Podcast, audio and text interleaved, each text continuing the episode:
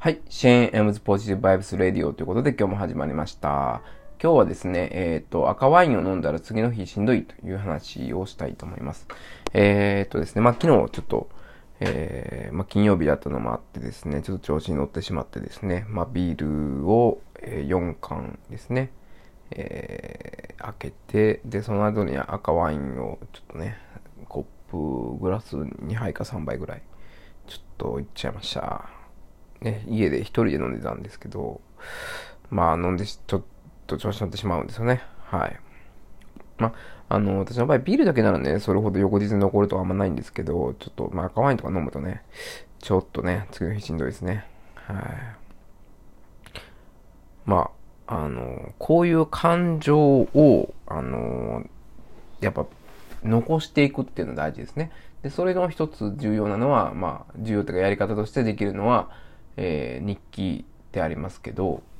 まあ、日記じゃなくてももう一つやり方として、今私がやってるのはタスクマって、あのタスクシュート式時間術を実践する、まあ、iPhone アプリがあるんですけど、まあ、そこにね、えー、一つのタスクを終えたら、この、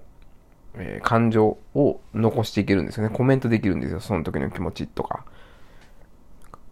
思ったことっていうのを。で、私はそこに、えー、コメントしていくようにしています。ほんとね、えー、そこにね、コメントをしていくと、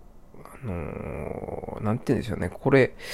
まあやっぱ赤ワインじゃあ飲まない方が次の日いいなって、次の日のためにこれいいなっていうことが、まあ残っていくわけですよね。うん。あのー、お酒飲んだら次の日しんどいからお酒飲まないっていう主義の人がいるじゃないですか。飲めるんだけど飲まないっていう主義の人。まあ私みたいなのんべいからするとこう羨ましい限りなんですけども、